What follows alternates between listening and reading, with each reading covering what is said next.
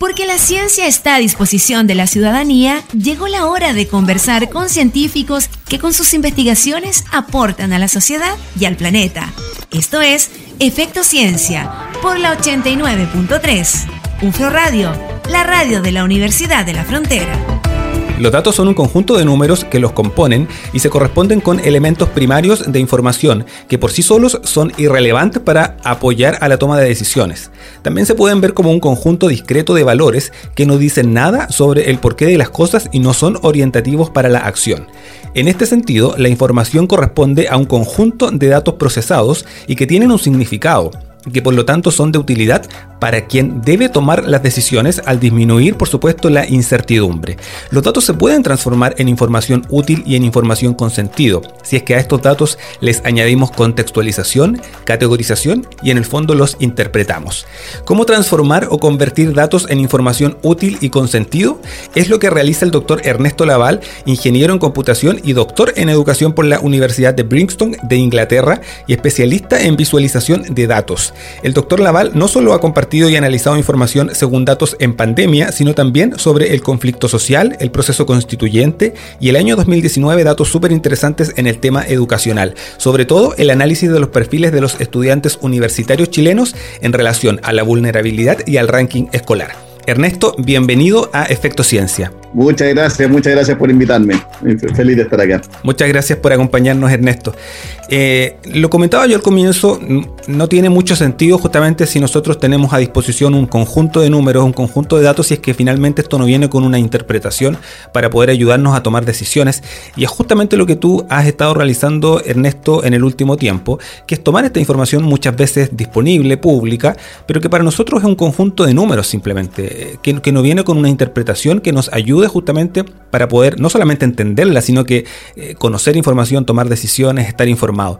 ¿Cómo es el proceso que realizas tú como para poder entregarle utilidad a esta información probablemente tan abstracta o a estos números que probablemente no nos dicen nada si es que no tiene información útil eh, para poder apoyarnos a la toma de decisiones? Mira, a ver, quizás para partir por un, poco de lo que me motiva a mí, ¿eh? Eh, eh, y voy a llegar a tu pregunta. Siempre me ha traído el tema de, poder crear puentes, sobre todo cuando uno se ha especializado en temas de tecnología. Yo, yo estudié ingeniería en computación originalmente y siempre veía de que, de, que cuando uno es especialista en tecnología, hay, hay una tremenda brecha con aquella, con la gente del otro corriente de otras áreas.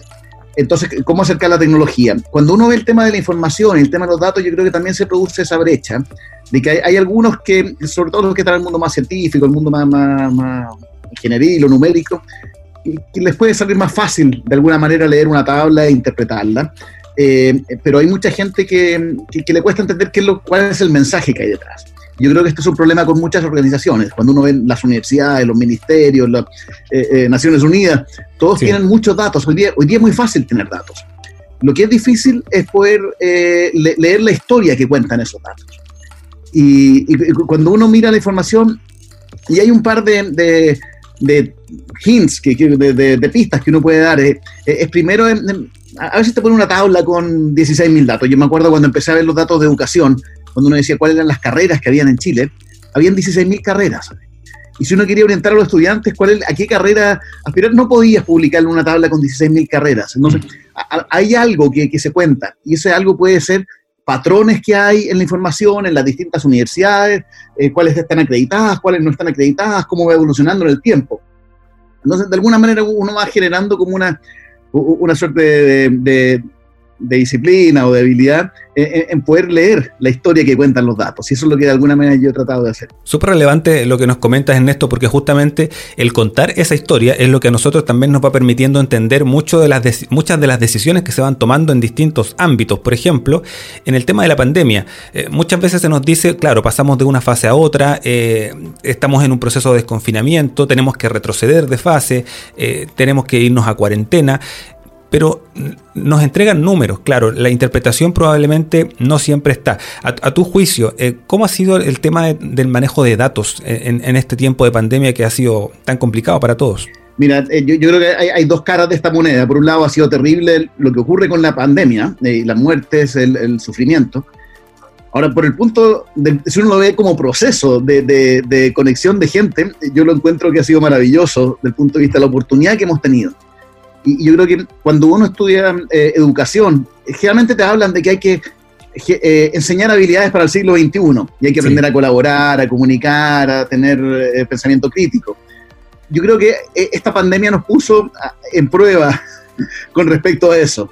Eh, tenemos las habilidades del siglo XXI. Cuando uno mira cómo se manejaban las cosas en el siglo pasado, había una autoridad. Si esto hubiera ocurrido en 1980, básicamente habríamos tenido que informarnos por la televisión por 60 minutos, eh, habríamos tenido que, informarnos por lo que decían los diarios, las portadas del Mercurio, la tercera, lo que decían las radios, eh, algunas más alternativas que otras, pero básicamente hay una autoridad que es la que te transmite la verdad.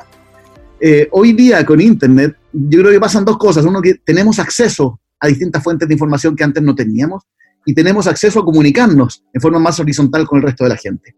Yo creo que eso pone a prueba esta habilidad del siglo XXI. Somos capaces de, entender la información, somos capaces de apoyarnos entre nosotros para entender la información, somos capaces de, mirar críticamente y decir, no, yo no le creo lo que dice el ministro. Y, que alguien me diga, sí, estos son los antecedentes y, y realidad deberías creerle o no deberías creerle junto con las redes sociales y esta capacidad de acceder a la información, esta capacidad de conectarnos, yo creo que se, genera como una suerte de, crisol, de, ambiente donde se puede entender el conocimiento de una manera distinta que es muy interesante. Y, yo he disfrutado mucho eso en estos meses, que, eh, de, mirar los datos que se publican, de decir cómo yo los interpreto y tratar de decir, de compartirlos y, y saber de que hay un hambre de mm. gente que quiere, eh, que quiere que le comuniquen las cosas de una manera simple y te, retroalimenta. E, esto es, a diferencia de lo que ocurre con los medios tradicionales, o lo que les pasa a ustedes también cuando, se comunican por, por televisión abierta, eh, es, difícil recibir el feedback. En las redes sociales yo he recibido mucho feedback y, ha sido muy satisfactorio ese feedback. Efectivamente, Ernesto, o sea, hoy día todos tenemos la posibilidad de compartir información a través de, de, nuestras redes sociales, de Internet, de la web. Ahora, eh, y no, y no hay, en el fondo, como tú dices, claro, un, comité editorial probablemente que, te vaya a cuestionar la información que tú estás entregando.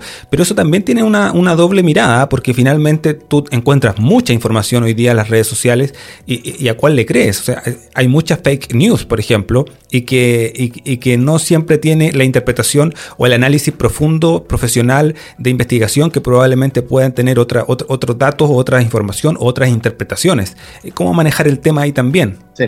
Mira, yo, para mí lo, que ha sido interesante, más que comunicar eh, datos, también yo he tratado de comunicar una manera de, una manera de comunicar y una manera de, de los datos. Me, llamó mucho la atención cuando yo, a comienzos de marzo empecé a, compartir información de lo que yo veía, de lo que leía, y en todas las partes yo, ponía de dónde sacaba la información, ponía la fuente. Y hubo un diputado que mandó un mail, dijo, eh, eh, sigan a, a, esta persona porque entra información seria y con fuentes y que para mí era evidente, que, que, si uno está entregando ciertos datos, uno dice de dónde lo sacó.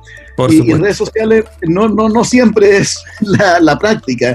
Entonces cuando uno empieza a comunicar, de, ok, yo doy una opinión, pero esa opinión tiene fundamentos y entrego los fundamentos y digo de dónde saco mis datos, y, y también abrirse a la crítica. Yo creo que esto, es llevar como el juego científico al mundo de las ciencias sociales, mm. perdón, de las redes sociales. En el mundo científico, lo que uno hace es exponerse, abrirse a, tus pares, a la comunidad científica y que te destrocen si es que no creen que, lo que estás diciendo está suficientemente eh, respaldado. En las redes sociales también uno se abre que te destrocen porque hay mucha gente que lo único que quiere es aportillarte. Ahora, si uno lo tiene suficientemente respaldado, y otro también un tema de actitud. Si uno dice, yo no vengo aquí a, a dármelas de, de, ser el, la madre o el que solo sabe todo, sino que también tenemos la actitud de humildad, de decirte que, ok, si, alguien me critica y tiene razón, eh, reconocérselo. Y, y, ese yo creo que es un juego que ha sido muy interesante de aprender, ¿no? Así es, Ernesto. Estamos conversando con el doctor Ernesto Laval, ingeniero en computación, doctor en educación, con quien estamos hablando sobre la transformación o cómo convertir datos en información útil y con sentido. Vamos a seguir conversando en el siguiente bloque. Esto es Efecto Ciencia acá en UFRO Radio. Estás escuchando Efecto Ciencia por la 89.3. UFRO Radio, la radio de la Universidad de la Frontera. Estamos conversando con el doctor Ernesto Laval, ingeniero en computación, doctor en educación y especialista en visualización de datos, con quien estamos hablando justamente de, cómo ha significado este tiempo, estos meses, donde él ha estado trabajando fuertemente en la interpretación de datos en pandemia. Eh, Ernesto, en el primer bloque estábamos conversando justamente de esta, de esta mirada de la interpretación de los datos para poder convertirla en información que nos permita tomar decisiones.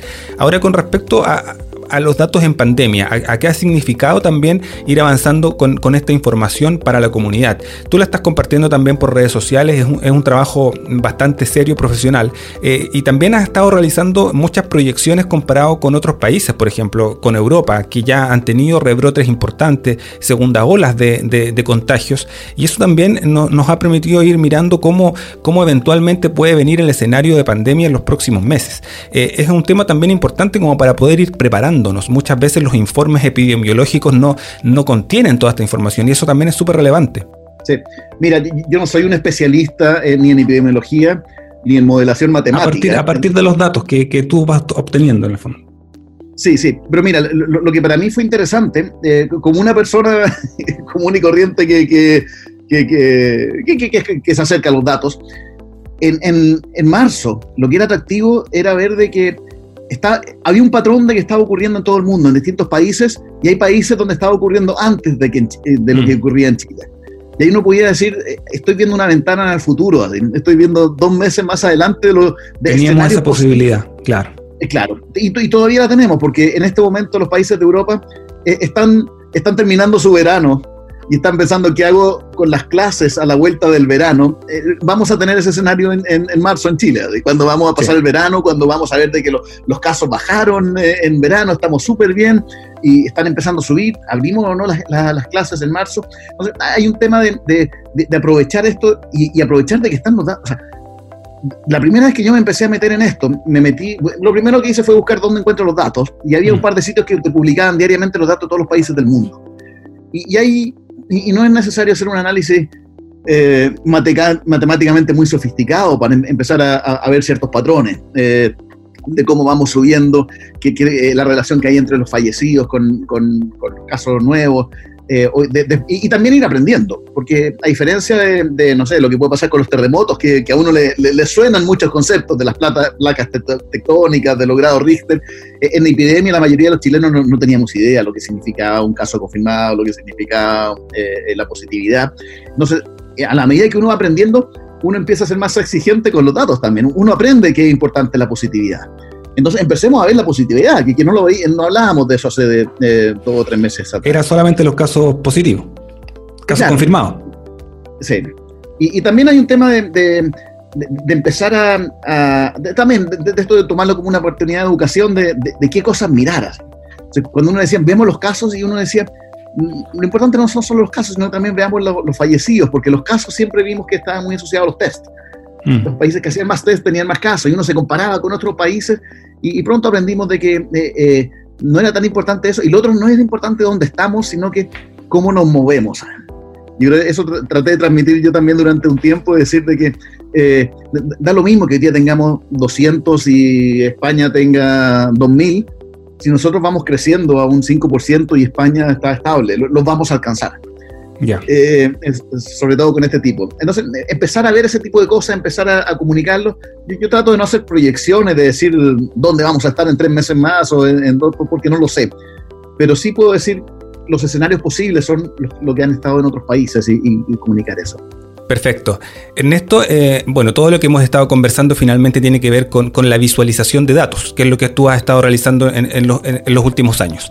Eh, con respecto a esto, eh, ¿cómo ves esta disciplina, esta área? ¿Está realmente desarrollada, potenciada? Vemos que justamente en momentos de crisis lo, que más necesitamos es tener información. Es un área donde contamos con, grandes profesionales, con, con muchas especialistas, por ejemplo, en visualización de datos, o es un área que necesita ser potenciada y desarrollada también en nuestro país? Yo, yo, creo que ese es un terreno que, está muy fértil todavía, por no decir de que, de que, estamos muy mal en, el mundo eh, en, en, general. Yo creo que hay un tema de que eh, hay, hay, hay, un tema más, más técnico, es decir, de, eh, cuántas personas tienen capacidad de, interpretar un, bien un gráfico. Ya. y, y, cuán fácil es dar un mensaje erróneo con un gráfico. Y esto lo hemos visto muchas veces con los, los medios de comunicación, la es Muy común es muy fácil comunicar mal o, tergiversar la información. entonces yo, yo, creo que algo importante que en educación debiésemos tener, muy, y en todas las carreras, una, una manera crítica a la información que te muestran.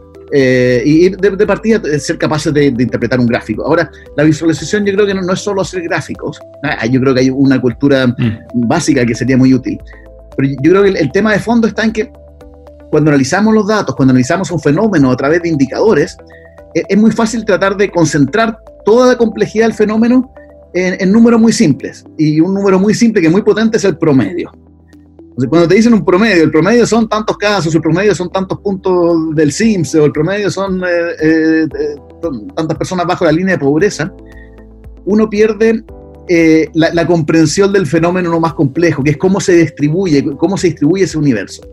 Entonces, lo que yo encuentro atractivo de la visualización de datos es, poder ver el universo de una manera distinta y poder jugar con distintas maneras y poder verlo desde una perspectiva, verlo de la otra perspectiva. no es una es una mezcla entre ciencia y arte que, que, no la puedes sacar de un libro de recetas. Yo creo que eh, la receta es aproximarte a la información de distintas maneras hasta que puedas entender. Esto que hablábamos al comienzo, eh, em, empezar a ver las historias que te cuentan los datos. Em, empezar a encontrar esa, esa narrativa y ahí que te permite decir, eh, aquí hay un mensaje. Claro, para lograr entender un poco más la historia, armar este, este rompecabezas o esta narrativa, como dices tú, para, para poder eh, tener la información. Eh, estamos conversando con el doctor Ernesto Laval, ingeniero en computación, doctor en educación. En este bloque hemos estado conversando justamente de la información que ha estado trabajando en este tiempo de pandemia, los datos en pandemia. Vamos a seguir en el próximo bloque conversando sobre la información que trabajó también el doctor Laval el año pasado, información relevante con respecto al sistema educacional en nuestro país, con respecto a la vulnerabilidad de los estudiantes y al ranking escolar. Vamos a ir a una pausa. Esto es Efecto Ciencia acá en UFRO Radio.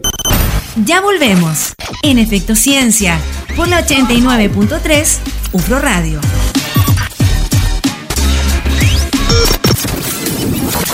Sabemos que no ha sido fácil. Tiempos llenos de preguntas, tiempos de soltar las certezas, tiempo de decidir lo que quieres hacer, pero sobre todo lo que quieres ser. También nosotros tuvimos que cambiar nuestra forma de enseñar y aprender, aceptar que no lo haríamos perfecto, pero que lo haríamos posible. Recordar que hacer universidad es explorar, reinventar, transformar, comprender que vivir la universidad es un viaje que nunca, nunca deja de sorprendernos. La UFRO comienza en ti, vívela como tu mejor viaje. Universidad de la Frontera, Admisión 2021.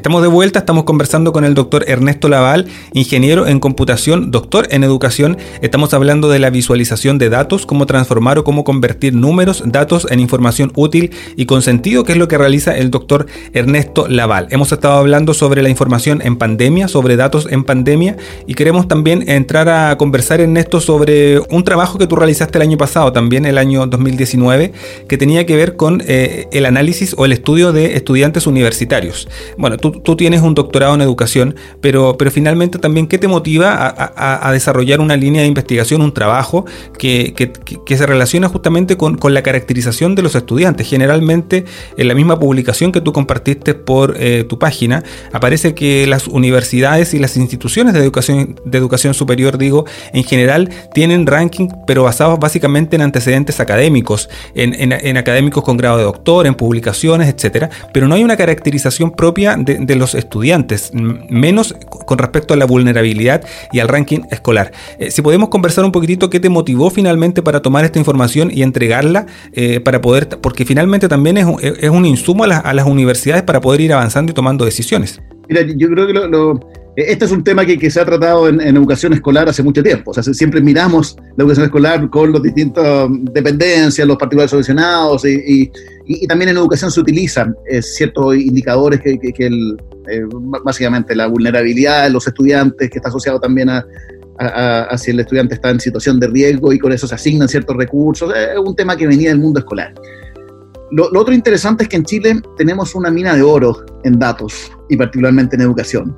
Y esto, eh, no somos conscientes, pero si uno va a otros países, yo tuve la, fortuna de, vivir en Inglaterra unos años, eh, en Inglaterra te identifican con tu fecha de nacimiento y tu nombre.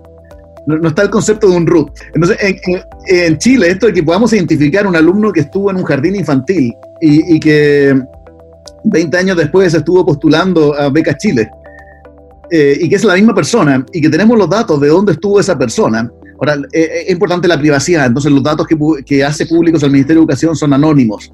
Pero tú puedes saber de que una persona que estuvo en una escuela pública en una comuna rural y que después fue a un liceo de tales características y terminó estudiando una carrera y terminó al final postulando a becas de, posgrado, eh, hay, trayectorias que uno puede empezar a analizar. Y, eso yo creo que es una información muy, muy útil, porque muchas veces vemos solamente una foto y decimos, hay tantos estudiantes que mm, tuvieron ciertos resultados de la PSU. Pero tenemos la información de dónde venían esos estudiantes y tenemos la información de dónde van y eso nos entrega una mayor riqueza. Eh, y con el tema de las universidades también está el tema, que muchas veces comparamos, decimos esta universidad es muy buena. Eh, hay gente, no sé, eh, si una persona estudia en la Universidad Católica en Santiago y obtiene ciertos resultados, o un profesor de esa universidad, ese profesor está enfrentándose a alumnos que tienen cierto perfil. Y muchas veces uno evalúa al profesor, evalúa la universidad eh, dependiendo de los resultados. Ahora, esos resultados muchas veces están relacionados con la entrada que hubo, así cómo venían formados esos estudiantes. Es muy distinto a una universidad donde eh, recibe estudiantes que vienen con, con mayor eh, dificultad de base, en términos de, la formación, de, del tipo de, precariedad, de, vulnerabilidad económica también y social que venían. Entonces, yo creo que entender a las universidades desde la perspectiva de cuáles son las características de los estudiantes nos da una dimensión de que no solemos ver. Eh, y una dimensión que es importante. Y tenemos los datos. Entonces, e, era un tema de, decir, eh, empecemos a, mirar y a mostrar esos datos para ver qué podemos concluir. Y yo creo que es un, terreno que está abierto. Perfecto. Ahora, Ernesto, cuando dices que son datos públicos, que son datos abiertos, ¿efectivamente están a disposición de, cualquier persona o hay que tener ciertos privilegios, independiente que no los podamos probablemente trabajar o interpretar todos? Pero es información que está hoy día disponible en la página web y cualquiera la, la puede descargar. Yo hoy día puedo entrar al sitio web del Ministerio de Educación, hay un sitio de datos abiertos y puedo descargar una tabla con cada estudiante que está en cada curso eh, o está matriculado en cada universidad. Obviamente no está el nombre ni el root del estudiante, pero los datos eh, está a, un par de clics de distancia si uno quiere tenerlo. Ahora, hay, ciertas dificultades porque eh, el, trabajo que hice yo tuve que bajar datos de, no sé, 30 millones de registros de, estudiantes y después hay que juntar todos esos registros, empezar a, analizarlos. No, es tan asequible para cualquier persona para hacer el análisis, pero, ciertamente que mucha gente puede hacerlo. Perfecto. Eh, Ernesto, el, año pasado también, eh, bueno, por el mismo contexto social, político que estamos viviendo en nuestro país, hay, mucha información disponible y tú las, tú las has ido tomando justamente para poder entregarnos información más, más trabajada, con, con datos más concretos en base a la interpretación y a la visualización, que es lo que tú es lo que tú realizas. Eh, también hay, información con respecto al proceso constituyente y en este ámbito también estuviste trabajando alguna información relacionada con la participación o con el nivel de participación. ¿En qué consistió o, de qué forma también fuiste mirando esta información, estos datos para poder entregarnos eh, información un poquitito más eh, especializada o trabajada con respecto a, este tema de la, de constitución o del proceso constituyente que estamos viviendo? Mira, bueno, yo creo que ha sido atractivo esto de eh, los temas que me han movido originalmente eran los temas que me motivaban de, educación, eh, pero también lo que me mueve es qué es lo que le interesa a la gente. Y cuando estábamos en el tema constituyente, eh, hay un tema también de empezar a ver los datos y, empezar, y, lo que yo encontraba que era atractivo del proceso constituyente es entender cómo estábamos en nuestro sistema político y, un dato importante es cuánta gente participa. para mí era evidente que había una desconexión entre la ciudadanía y, el, sistema, los elegidos, el sistema político, tanto en el gobierno como en, en, el Parlamento. Y lo que uno podía empezar a ver es, cuánta gente votaba. Y, me atrajo mucho ver el tema del perfil de edad. Saber de que aquello, y muchas veces uno dice, los jóvenes no están ni ahí, ¿eh? pero cuando uno ve la gente que tiene entre 30 y 40 años, la, la gran mayoría no votó en la última votación, eh, el, el, 2017 creo que fue. Eh, y eso quiere decir que la mayoría de la gente no estaba comprometida de alguna manera con, nuestro pilar democrático y cada vez ese porcentaje va aumentando. Yo creo que eso es un antecedente súper importante para analizar el, el, por qué tenemos que repensar cómo estamos funcionando como sociedad y cómo estamos funcionando como sistema en, en Chile. Entonces miraba esos datos. Ahora entre medio empiezan a surgir una serie de otros eh, eh, temas en discusión. Se empieza a hablar de las 40 horas. Y, la gente dice, no, todos los países que tuvieron, eh, bajaron a 40 horas fueron un fracaso. A mí me interesa mucho el tener evidencia para tener las discusiones. Entonces, están los datos disponibles, qué pasó con distintos países en el mundo, cuándo hicieron su cambio de, cantidad de horas de trabajo y qué es lo que ocurría con la productividad. Y también traté de aportar desde esa perspectiva. Y con cualquier tema, que, muchas veces... muchas veces gente que, que, tiene una posición muy eh, eh, de autoridad dice, esto es así. Y uno dice, ok, a ver, veamos qué dice la evidencia y qué evidencia tenemos y qué evidencia hay de otros países y, ponerla sobre la mesa no, no, necesariamente para desacreditarlos, pero sí para eh, enriquecer la conversación. Efectivamente, Ernesto, además es súper necesario para poder tener el contrapunto y tener la, evidencia, como dices tú, eh, científica, la evidencia del dato que está interpretado, que, además tiene un trabajo de fondo y que nos permitiría mucho, eh, con mucha mayor fuerza probablemente ir tomando decisiones importantes a, distintos niveles. Ernesto, muchas gracias por, el tiempo, muchas gracias por compartir eh, tu conocimiento, muchas gracias por compartir lo que has estado también trabajando en el último tiempo y que, y que ha tenido bastante éxito porque finalmente lo compartes en plataformas, en redes donde, la, donde hoy día las personas están muy ávidas de, tener información y, eso es súper importante también para tener el acceso abierto, que es justamente uno de los objetivos también de este programa, tener la, ciencia abierta, la ciencia ciudadana, estos espacios más abiertos de entrega de información para que la ciudadanía esté informada. Así que muchas gracias por estar hoy día con nosotros acá en Efecto Ciencia. Un placer. Que estén muy bien. Chao, chao. Gracias. Estás escuchando Efecto Ciencia por la 89.3. UFRO Radio, la radio de la Universidad de la Frontera.